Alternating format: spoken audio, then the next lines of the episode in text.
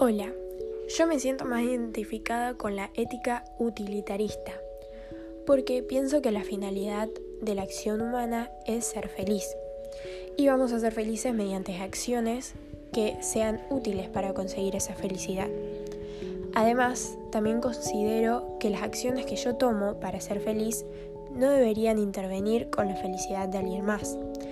O sea, no deberían quitarle la libertad a nadie.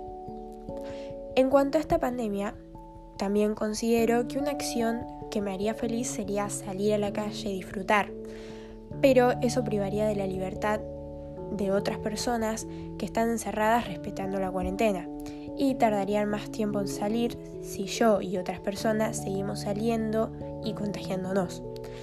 Por lo tanto, no sería una acción moral ni utilitarista.